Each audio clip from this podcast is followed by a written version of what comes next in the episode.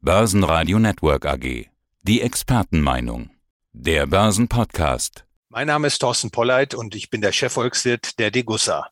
Sie sind außerdem Autor des Degussa Marktreports und da schreiben Sie aktuell über eine mögliche Wiedereinführung der Golddeckung für den US-Dollar. Das hat nämlich ein US-Kongressabgeordneter vorgeschlagen. Herr Polleit, wie kam es denn dazu? Ja, das kam auch für mich überraschend, äh, dass jetzt bundesweit in den Vereinigten Staaten von Amerika die Initiative ergriffen wird, den US-Dollar wieder am Gold zu verankern oder durch Gold zu decken, denn das äh, beabsichtigt dieser Gesetzesentwurf. Gleichzeitig muss an der Stelle äh, gesagt werden, dass äh, diese Initiative also gar nicht so alleine darstellt, denn in den vergangenen Jahren hat es schon in einer Reihe von US-Bundesstaaten Gesetzesänderungen gegeben, die Edelmetalle als Zahlungsmittel gegenüber dem US-Dollar attraktiver gemacht haben. Und zwar, indem man die Mehrwert- und Kapitalertragssteuer auf Gold und Silber, aber auch auf Platin und Platinmetalle abgeschafft hat. Und insofern bettet sich dieser Vorschlag in ein gutes Umfeld ein. Und ich denke, insbesondere natürlich die hohe Inflation in Amerika, die Probleme, die die Inflation mit sich bringt, hat jetzt weiter im politischen Lager dazu geführt, die Suche nach einem besseren Dollar in Gang zu setzen. Und ich denke, das ist schon mal ein guter Ansatz, den der Kongressabgeordnete Alex Mooney, ein Republikaner aus West Virginia, jetzt vorgelegt hat. Ja, die Suche nach einem besseren US-Dollar, das ist auch so ein Thema im aktuellen Marktreport. Was muss ein solcher besserer Dollar denn mitbringen? Also welche Eigenschaften muss der haben? Ja, zunächst mal wünschen die Menschen sich sicherlich ein Geld, das nicht inflationär ist oder nicht so inflationär ist, wie das die jetzigen Fiat-Währungen sind. Das ist ja nicht nur der US-Dollar, der derzeit stark inflationiert, der in einer Hochinflationsphase sich befindet, sondern das trifft ja auf alle bedeutsamen Fiat-Währungen der Welt zu. Wenn man das in Rechnung stellt, dass die Inflation also ein Problem ist und dann erklärt sich natürlich auch, dass Menschen danach suchen, an ein besseres Geld zu kommen. Und das zeigen ja auch die Entwicklungen der letzten Jahre in den Kryptomärkten, also Bitcoin, Ethereum etc. Das sind ja auch alles Entwürfe, die darauf hinauslaufen, die jetzigen Fiat-Währungen zu ersetzen, zumindest den Menschen ein Angebot zu machen, ein besseres Geld zu erhalten und natürlich auch äh, zu verhindern, dass der Staat mit dem Monopol der Geldproduktion Missbrauch betreibt.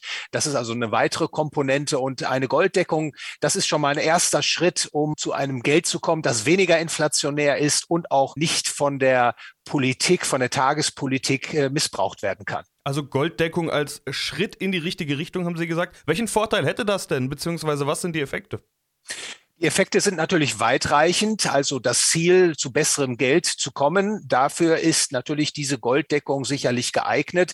Der Weg dorthin ist natürlich steinig. Es wird wahrscheinlich ein Anpassungscrash kommen und natürlich auch eine Wiederverankerung äh, des US-Dollar im Gold im offiziellen Goldbestand des US-Schatzamtes, sollte ich hier hinzufügen, wird vermutlich auch zu einer deutlichen Erhöhung des Goldpreises führen, denn dieser Gesetzesentwurf sieht vor, dass nach 30 Tagen, wenn der Gesetzesentwurf in Kraft getreten ist, der Goldmarkt frei sich bilden kann mit Blick auf die künftige Wiederverankerung im Dollar.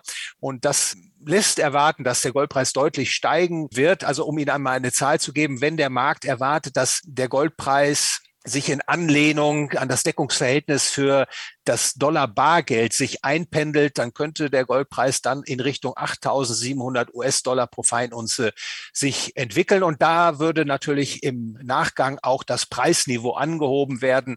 In den Vereinigten Staaten von Amerika, die Schulden würden dann de facto entwertet, äh, stark entwertet zumindest. Also da merken Sie schon, das sind natürlich weitreichende Folgen. Aber letztlich sind natürlich diese volkswirtschaftlichen Kosten auch gar nicht mehr umgehbar. In der einen oder anderen Weise werden sie ohnehin das Fiat-Geld Fiat-Geld und die Menschen, die mit Fiat-Geld arbeiten und in Fiat-Geld sparen, erreichen. Aber es ist sicherlich wichtig, an der Stelle die positive Intention nochmal hervorzubringen, nämlich den US-Dollar weniger inflationär und verlässlich zu machen für die Zukunft. Sie haben jetzt vorhin schon angedeutet, in einigen Bundesstaaten werden Edelmetalle als Zahlungsmittel attraktiver gemacht, weil die Mehrwert- oder Kapitalmarktertragssteuer auf Gold und Silber beispielsweise, aber auch andere Edelmetalle abgeschafft wird. In Deutschland passiert ja das Gegenteil. Also angeblich soll die Besteuerung von Silbermünzen erhöht werden. Was bedeutet das? Was wird daraus folgen? Ja, leider ist das ein Entwurf des Bundesfinanzministers. Derzeit gilt ja eine sogenannte Differenzbesteuerung für Silbermünzen. Und diese Differenzbesteuerung seit 2014 äh, wird das praktiziert, soll jetzt abgeschafft werden. Und dann würden Silbermünzen, also die aus dem Ausland importiert werden und hier verkauft werden, auch unter dem Regelsteuersatz von 19 Prozent fallen. Und das führt natürlich zu einer Verteuerung äh, der Silbermünzen. Das ist natürlich schlecht für den Anleger, der bekommt dann weniger Silber für seine Euro. Und es ist natürlich auch ein Erschwernis, sich mit dann Edelmetallmünzen in Form von Silber gegen Inflation abzusichern. Also das ist ein äh, schlechter Schritt, auch gerade wenn man die Entwicklungen in den Vereinigten Staaten von Amerika sich vor Augen führt. Da macht man genau das Gegenteil. Die Bundesstaaten Texas, Wyoming, Utah, Arizona, ich könnte noch weitere Staaten nennen, schaffen ja gerade gerade die Besteuerung auf Edelmetallmünzen ab und auch auf Barren ab, um den Menschen eine Alternative zu geben zu einem Dollar, der zusehends aus Washington heraus inflationiert wird. Also da wäre natürlich Änderungsbedarf sehr, sehr wünschenswert im Sinne der Bürger, im Sinne ihrer Ersparnisse. Ja, die Kritik am Fiat-Geldsystem, die kennen wir ja von Ihnen bereits und die haben Sie hier auch schon mehrfach angedeutet. Ein Fazit im Marktreport ist bei Ihnen, das Fiat-Geldsystem gerät ins Rutschen und Sie führen das in einem weiteren Kapitel aus. Da heißt es Turbulenzen und Inflation und kein Ende. Wieder ein aktueller Anlass, um die finsteren Folgen des Fiat-Geldsystems herauszustellen. Sie kritisieren da Verschuldung, sagen, der Kredit, auf dem das Fiat-Geldsystem letztlich fußt, wird rasch zu Misskredit. Ausbleibendes, vielleicht sogar negatives Wirtschaftswachstum verursacht Kredit- und Zahlungsausfälle, steigende Zinsen, ein Ende des Kredit- und Geldmengenwachstums in der Volkswirtschaft, der zu Rezession, Arbeitslosigkeit und Verarmung führt. So die Argumentationskette in, im Schnelldurchlauf, würde ich mal sagen. Ja, ja.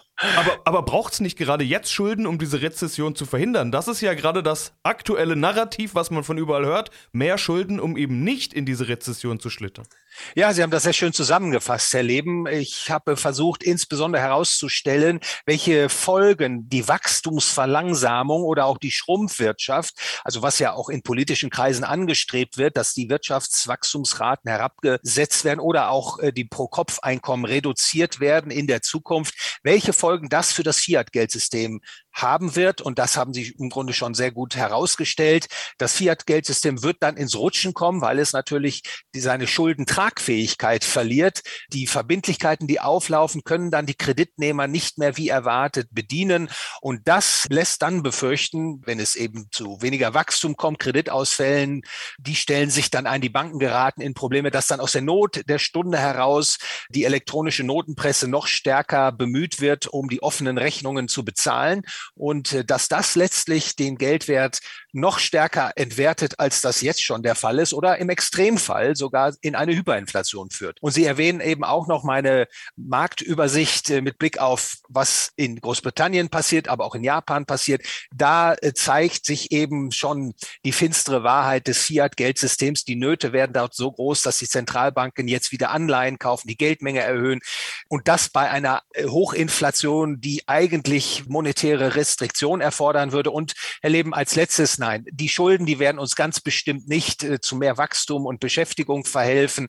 Äh, die Schulden werden ja auch mittlerweile von der Zentralbank direkt aufgekauft, durch Ausgabe von neuem Geld finanziert. Und das treibt ja auch die Hochinflation an.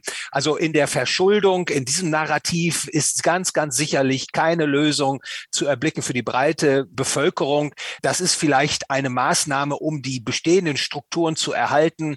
Das wird natürlich insbesondere von politischen Zirkeln dann präferiert, aber es dient ganz bestimmt nicht dem Wohlstand der breiten Bevölkerung. Und insofern rate ich da nur ab, diesem Narrativ Glauben zu schenken. Ja, wie kommen wir aus dieser Nummer wieder raus? Ich lese da ein Wort bei Ihnen, was ich auch nicht in jedem Marktreport bei Ihnen lese, Crash. Wie nah sind wir in dieser Richtung? Also sind das schon gewichtige Faktoren, die zu einem solchen Crash führen könnten? Ja, das wird ja vielfach als ein Kernszenario befürchtet. Das Fiat-Geldsystem endet in einem Crash. Erleben ich kann diesem Szenario natürlich auch eine gewisse Wahrscheinlichkeit zuweisen. Ich befürchte nur, dass fallende Kurse auf den Aktienmärkten, fallende Kurse auf den Anleihemärkten, äh, steigende Arbeitslosigkeit und Firmenpleiten im größeren Ausmaß, dass das letztlich eben dazu führt, was Sie eben angesprochen haben, dass der Staat einschreitet mit Schulden, versucht, die Wirtschaft zu stabilisieren. Die Zentralbank lässt die elektronische Notenpresse noch schneller laufen, um das alles zu finanzieren, um den Crash abzuwehren. Und das wird wahrscheinlich auch eine Zeit lang gelingen, aber das ist dann zum Preis der Zerstörung des Geldwertes. Ja, bis es soweit ist, werden wir uns noch das ein oder andere Mal sprechen, Herr Polleit. Soweit erstmal vielen Dank. Ja, ich bedanke mich für das Gespräch, Herr Leben. Der Börsenpodcast. Börsenradio Network AG. Das Börsenradio.